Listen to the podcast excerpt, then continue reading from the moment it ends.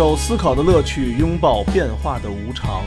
全球首个正三观的双人脱口秀聊天节目《社会大白话》，说白话不白话，赵先生度的明白，带您一期一白从达。尔文开始是什么被证实？独立的身体，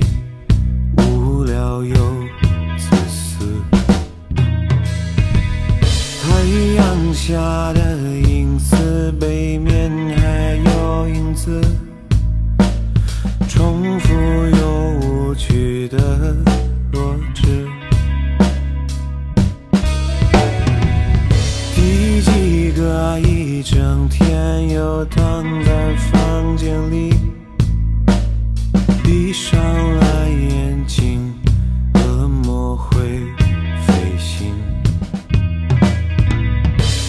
又或者那一天可能一点都不会难过，因为再也不相信。你为什么如此神秘？为什么不？大家好，欢迎大家收听《社会大白话》，我是赵先生，对面呢还是我们杜的明白。大家好，咱们前两期呢，从白岩松一句是吧，不会吧，然后延伸呢，延伸到我们当代的一些自恋主义的一个，应该叫做不算萌芽吧，形成吧，应该算是，嗯，嗯，形成了。今天呢，我们再把这个事儿往后再说说的更深一层。嗯，咱们就接着说说儒家思想的事儿，因为整个七月份吧，也没有什么可说的，嗯等看看后边再出什么幺蛾子的事儿再说了。嗯，看看儒家思想能对咱们有没有什么指引作用。对，这期其实涉及到很多的文本，说实话也没有什么可说的，因为现在国学热嘛，这些文本大家应该都比较熟悉。嗯嗯没得说就随便说一说吧。大家要知道啊，现在面临着种种问题，比如说像上期说的自恋主义，实际上都是现代性带来的问题。咱们国家啊，虽然通过二十世纪的奋斗进入了现代化，但同时我们也面临着如何解决现代性的问题。一方面就是国家治理的问题，一方面就是人性的问题。这些问题的根源，最终都是要落实到哲学思考上的。因为如果一套系统出了结构性的问题，我们从内部是无法通过技术手段来解决它的，必须要跳出原有的认识范畴。哲学就是帮大家跳出范畴思考问题的学问。虽然中国没有解决现代性的问题啊，但是中国文化确实有解决现代性的方法。所以我们发现，现代性的弊端在咱们国家并没有像西方那么严重。相当于是人家西方啊，我觉得呢，就是以现代性为一个发展路径，一直在不断的深化。中国呢，虽然说是在往现代性的这个方向上走，但是中国这一套自己玩自个儿的这一套路径啊，这一套手段啊，反正我觉得是否还起到了一些相互的这种挟持作用。一方面，咱们没有这么严重的现代性问题；一方面，是因为咱们本身的文化是可以解决现代性问题的。还有一个，咱们刚进入到现代化以后，整个世界又开始进入到后现代化了。还没进入到现代的时候，就发现了现代的问题了。嗯前面的雷已经让西方文明给趟了一遍了。二十世纪的中国历史啊，实际上是西方史的一个分支。嗯整个这一百年，其实我们并没有沿着自己历史脉络去走，咱们是被迫卷入了资本主义全球化的运动中。但是随着这场游戏中国的加入啊，我们又逐渐掌握了游戏规则。所以到了二十一世纪，咱们又重新回到了中国自身的历史发展道路中去。这时候就有人问了：你凭什么说古代的思想能帮助现代人改变生活？这里咱们就要先闹明白传统和现代的区别。现代或者说现代性，是现代人发明出来的，它的目的就是为了强调现代和传统之间的区别。但是呢，现代和传统的区别在什么层面上是真的有区别，在什么层面上又是没有区别的？这是咱们需要思考的。如果从实用工具的层面来看啊，也就是器物的层面看，传统和现代确实是有区别的。人类掌握了很多改造自然，现在都能冲出宇宙，嗯改造太空了嘛，具备了很多这样的能力。而且像咱们之前提到过那个鲍德里亚的思想，这种器物上的改变已经从量变变成质变了。但是有的东西实际上是没有变的，比如呢？没有变的东西那个是道。嗯，嘿，道用现代的比较好理解的说法啊，就是生活的本质。嗯虽然现代性导致器物在不断变化，但是道其实根本没有变。我们虽然现在有了互联网，也有了飞机，有了火车，但是生活内容的根本是没有变的，它依然是吃饭、睡觉、生孩子，依然有喜怒哀乐，依然是躲不开生老病死的。互联网是现代科技，但是咱们看看互联网上那热搜，来回来去还是那点儿骚逼烂裤衩子的事儿，嗨，哪儿哪儿死人了，对对，哪儿哪儿闹灾了，谁和谁搞破鞋了，对吧？不就这点事儿吗？现在咱们通讯发达了，交通也发达了，但是依然有思念，依然有求之不得，有那个那谁那个想你的夜。嗯老子说呢：“执古之道，以御今之有。”意思就是我们只要把握古代的这个道，就可以用它来应付解决今天的种种问题。因为从传统到现代，生活的本质是延续的，人生最基本的困境、最基本的问题，古代人怎么面对，我们今天人就还怎么面对。《易经》里说呀，形而上者之为道，形而下者之为器。《论语》里说呢，君子不器。在这个儒家看来，什么是道呢？《中庸》里说呢，天命之谓性，率性之谓道。如何体现这个道呢？那就是率性。性是什么呢？就是天命。大家注意这里啊，天不是老天爷的概念，嗯，是自己的天命是吧？它是一个无法用其他东西证明其存在，只能用自己证明自己存在的存在。但它又不是人格神，它不像上帝那样是被人格化的，说有这个就有这个，说干那个就干那个的。《诗经》里有句话最能表现儒家思想中的天命：“为天之命，于木不已。”于木不已啊，是一种深邃的、永不间断的动态的存在。所以中国的思想是动态的看世界。大家不要把天理解成终极实有的存在，嗯更不要理解成上帝那种人格神。那如何理解率性之为道呢？中庸后面说了：“为天下至诚，唯能尽其性。能尽其性，则能尽人之性；能尽人之性，则能尽物之性；能尽物之性，则可以赞天地之化育。可以赞天地之化育，则可以以天地参矣。”同时，老子也说呢：“辅万物之自然而不敢为。”大家注意这个动词啊，《中庸》里用的是赞，《老子》里用的是辅，嗯环保主义里边用的动词是保护。嗯，对呀、对呀、赞和辅都是动词，它是从下而上的那种动词，嗯保护是从上而下的，这就是现代性的问题，嗯这就是一种傲慢。现代性不是赞天地之化育，它是代天地之化育，代表那个代。但是你问问自己，你代得了吗？吹了半天人工智能，最后您别说造个什么人出来了，您连个花儿都造不出来，狗尾巴草都造不出来，不还得自己播种子，搁在土里让人长去吗？所以我只是说这个，现在吹的所有的人工智能都是仿生学。所以儒家看来啊，道其实就是尽性，尽谁的性呢？就是尽天的性。而天命是什么呢？在《诗经》里说的，天命是于木不已。于木不已就是非常深邃的、不停的在生长的意思。这个于木不已是一个非常重要的概念。我们把《中庸》里说的“天命之谓性，率性之谓道，修道之谓教”和《诗经》里说的“为天之命，于木不已”，还有《中庸》里后边说的“能尽其性，则能尽人之性；能尽人之性，则能尽物之性”这一大段，这几句话揉在一块儿，它其实就是乾卦的那个象。好多人家里头喜欢挂的那个“天行健，君子以自强不息”，就是把这几句话揉在一块儿了。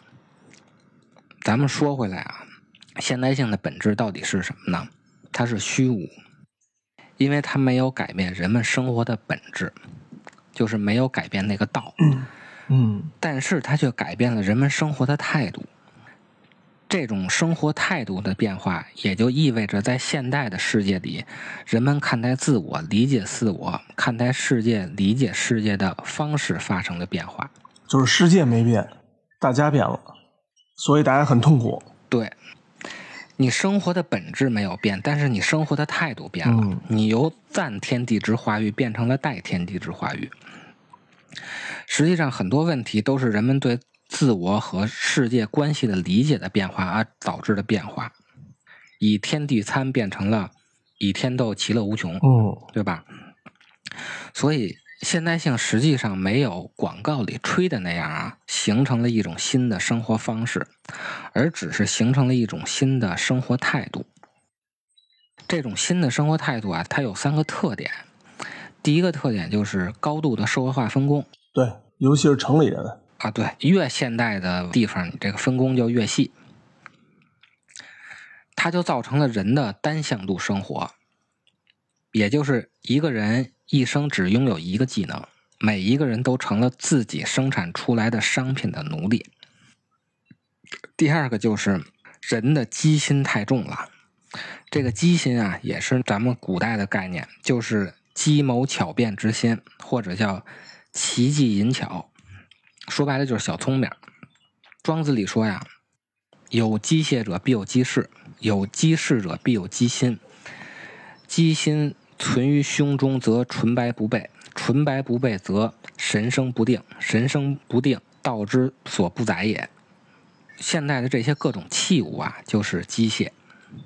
如果都是机械的，就是咱们之前说那种赛博朋克的感觉。你像我前两天去南京，嗯在高铁上还开电话会议呢，那效率是高了，但是你生活没有了美感，整个路途你连风景都没看。高铁其实就很难看风景了，已经是没有美感了。您还高铁上开一个会，有机心的人啊，他就不纯。为天下之命，于木不已的下一句是什么呀？是于乎不显，文王之德之纯。它也是突出一个“纯”字。大学里开篇就讲啊，大学之道在明明德，在亲民，在止于至善。这里头至善是什么呀？王川山就解释为此心纯乎天理之极，也强调这个“纯”字。所以，一旦用机械的思维去思考人生的问题，那你就是有机心。有机心以后，你就是不纯，你就上不了那个道。说白了，道之所不载也。这对人要求太难了。这里头有机械者呀，咱们可以对照之前说的海德格尔那个上手状态，大家可以翻一下听一下去。真正的对器物的使用，你要形成那种什么人剑合一的状态才可以呢。有机械者必有机心，这就导致了第三个特点，就是数字理性，也就是咱们之前说过的那个维纳的控制论。控制论就是要把周围的一切事物，包括人啊，都变成工具，用机械的方式思考问题。机械的思维方式，咱们古代有一个咱小时候都学过的成语，就是他妈刻舟求剑，也就是你用过去的经验去指导未来的生活。大家想想，现在所有人是不是都是在干刻舟求剑的事儿？对，今天有一个什么事儿成功了，我就要用这个成功的经验去套到我他妈未来要干个一件什么事儿里去。所有的数字理性其实都是在刻舟求剑，都是用机械的方式去思考未来的生活，都是机心重。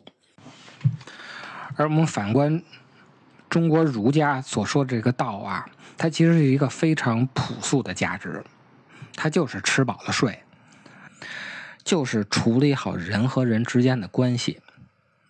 也就是说呢，大家都讲道，儒家也讲道，基督教也讲道。现在西方方面这个普世价值其实也是一种道，但是你这个道啊，必须具有普遍有效性，就是必须是全人类都可以通过这个道来实现整体人类幸福才有用。个人主义为什么不行呢？就是因为它没有普遍有效性，爱拼才会赢，拼完了以后。总有那个输的，咱先不管这输的多是人，他有赢就有输，那他就不具备普遍性，他不是带领全体的人类走向幸福的。对，他总有一边是赢的，一边是输的。输的人咋办啊？那不爱怎么办怎么办吧？他只管赢的那边的事儿嘛。就被这个舆论和媒体抛下了。提倡爱拼才会赢这种道，他没有感召能力，不是所有人都相信的。输的人就不相信，那必须不相信啊。你现在讲饿了就吃，困了就睡，这就是幸福。这个你对于谁来说都能理解。这样就是没有那么多自己跟自己较劲的那些事儿。你像那个基督教和佛教，其实都存在这个问题，就是他要自己跟自己较劲。你修行了半天，什么六根清净啊，然后又要牺牲吧什么的这些那的，最后没准就是看见个妞，您这以前三十年的修行就都没了。其实早在孟子时期啊，对现代的个人主义和基督教所提倡的那个什么上帝面前人人平等，什么所谓的普世价值，就已经批判了。孟子说什么呢？说天下之言，不归阳则归末。阳是为我，是无君也；末是兼爱，是无父也。无君无父，是禽兽也。这个阳是就是个人主义，那个末是。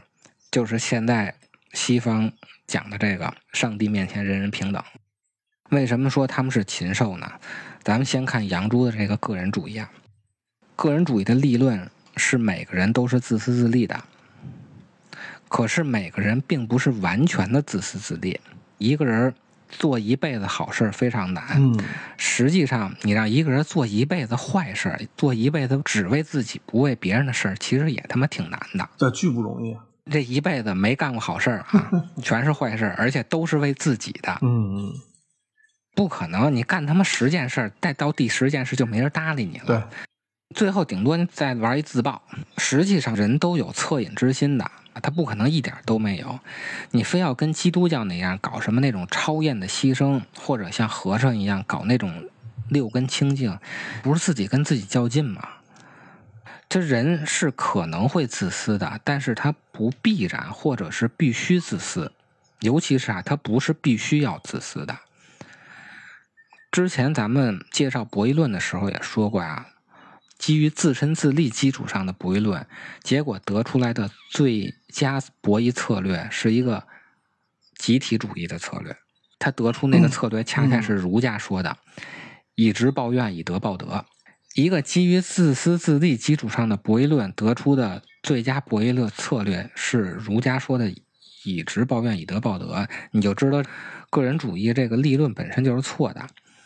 所以，基于人是自私的基础上发展出来的理论啊，无论是杨朱啊，还是后来的霍布斯，都是说不通的。它也不符合实际的情况。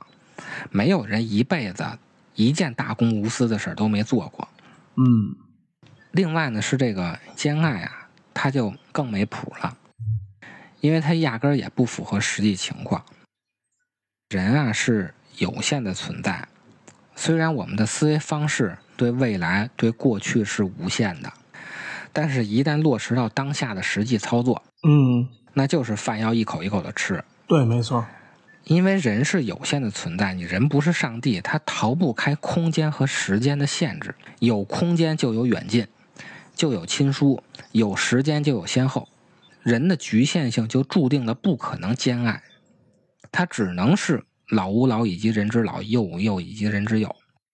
个人主义和基督教文明最大的问题就是在于，他把人与人之间的联系想象成一种外在的间接的联系。个人主义下，人和人之间是通过利害来互动的。都是通过我挣你多少钱，或者你挣你多少钱这么着互动。交易嘛，是吧？交易利益，对，就是交易。基督教文明下，人和人之间是通过上帝来联系的。嗯我这心能直接跟上帝联系，尤其像那个新教嘛，因信称义，就是我能直接跟上帝联系，我也不通过中间的神父啊什么这种教会系统了。而儒家的义理是什么呢？它是基于人和人之间是内在的必然的直接联系的，也就是说，人如果没有别人，就没有自己，它是内在必然的联系。嗯人必须和他人在一起的时候才是人。个人是一个抽象的想象的概念，因为你这人一旦脱离到别的人，就不是人了。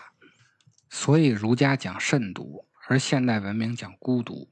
慎独就是一个人的时候，也要按照君子的行为来要求自己，不能没人看见我就随机大小便，我就撒了欢儿了。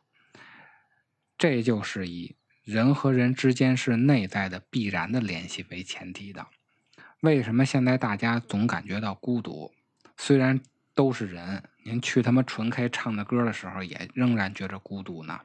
就是因为现代文明是以人和人之间是外在的偶然的联系为前提的。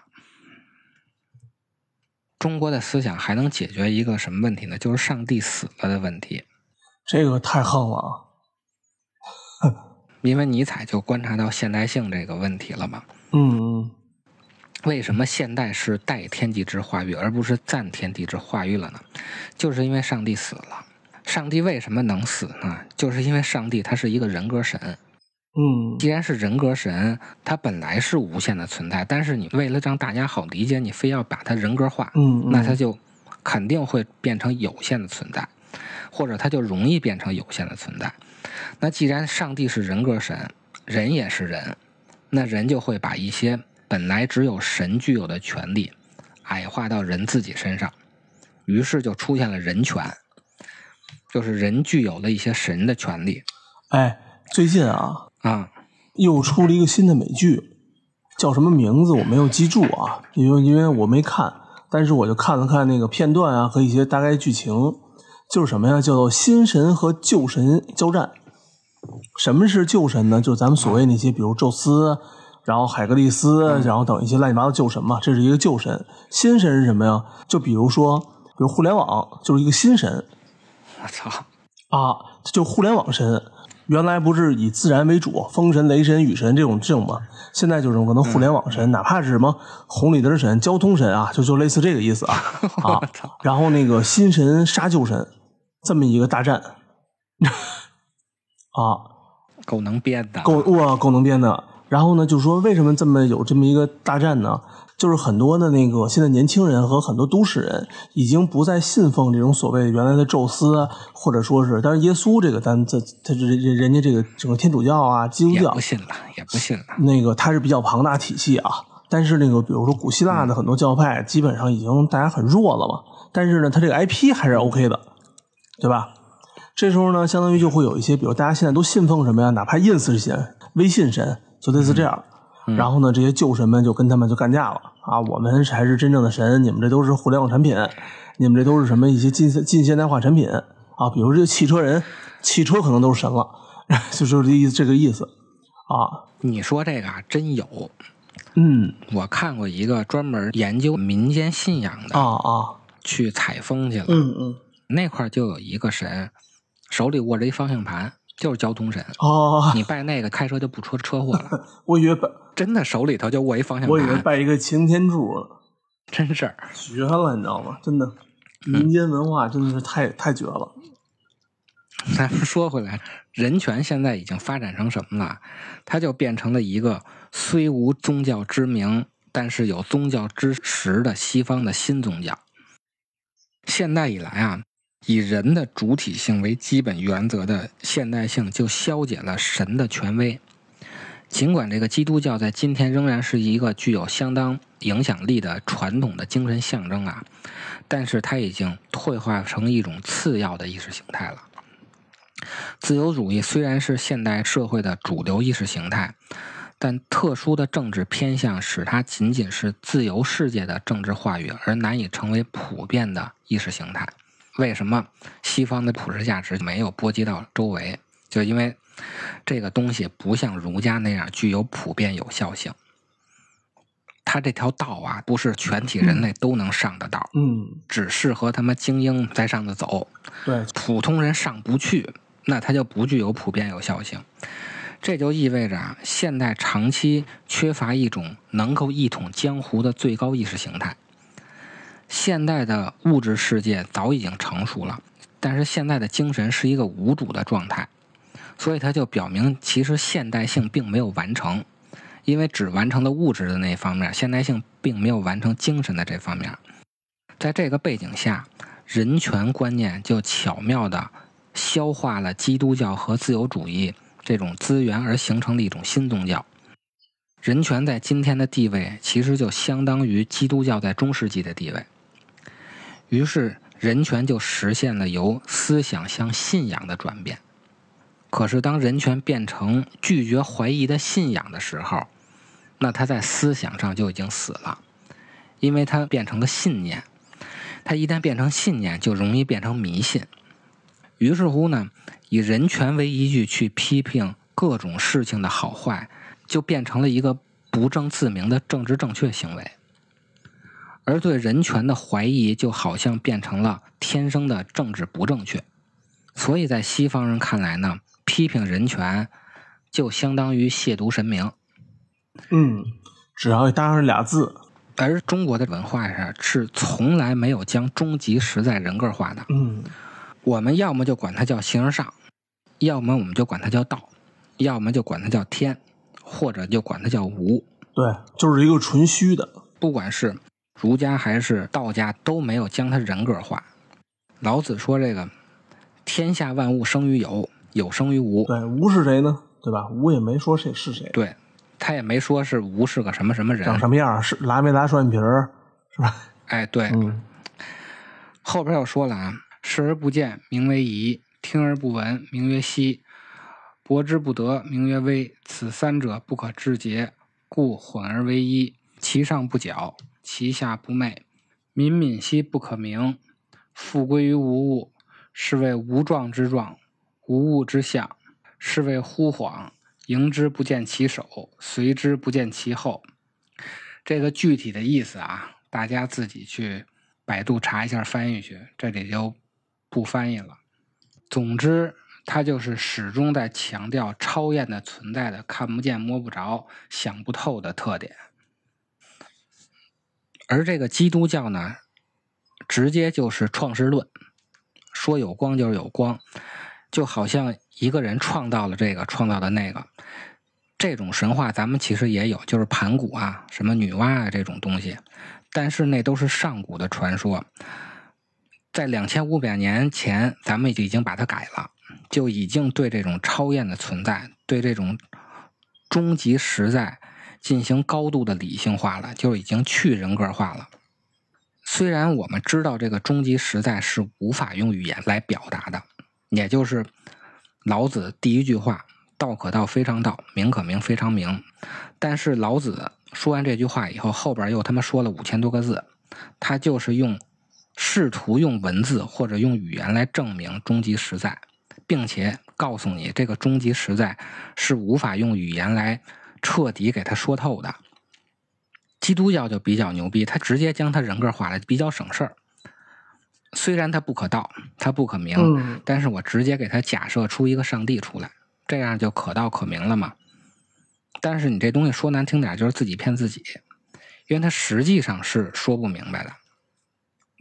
咱们通过对传统文化的分析啊，只是在理论上证明了一下，中国的传统文化确实是能解决现代性的问题。但是具体怎么办，大家自己去看四书五经去。因为咱们这个篇幅有限，咱不可能他妈的儒家经典都说一遍。这个其实压缩的非常多，对，可能已经很多听众都已经听蒙圈了，但是我觉得有一些，对我觉得有一些理念上还是非常非常的好的。反正你自己需要对文本有一定的理解。咱们只是在理论上证明一下，传统思想是可以解决现代性的问题的。具体怎么办呢？大家去看书去，从孔子到孟子，到后来的二程，到朱熹，到陆象山呀，到王阳明啊，到戴震呀，到后边的什么张学成啊，嗯大家自己看就完了。感觉我们不带货卖个书都觉得亏了，都有点不都有点跟不上时代了，你知道？每个朝代的这些大思想家啊，都有修身的方法。这期呢，咱们就先说了说内圣的功夫，下期呢，咱们聊聊外王的事儿。光做自身的修养是没有用的，不通过力量来解决外部问题，最后就变成印度那样了。印度就是只有内圣，没有外王。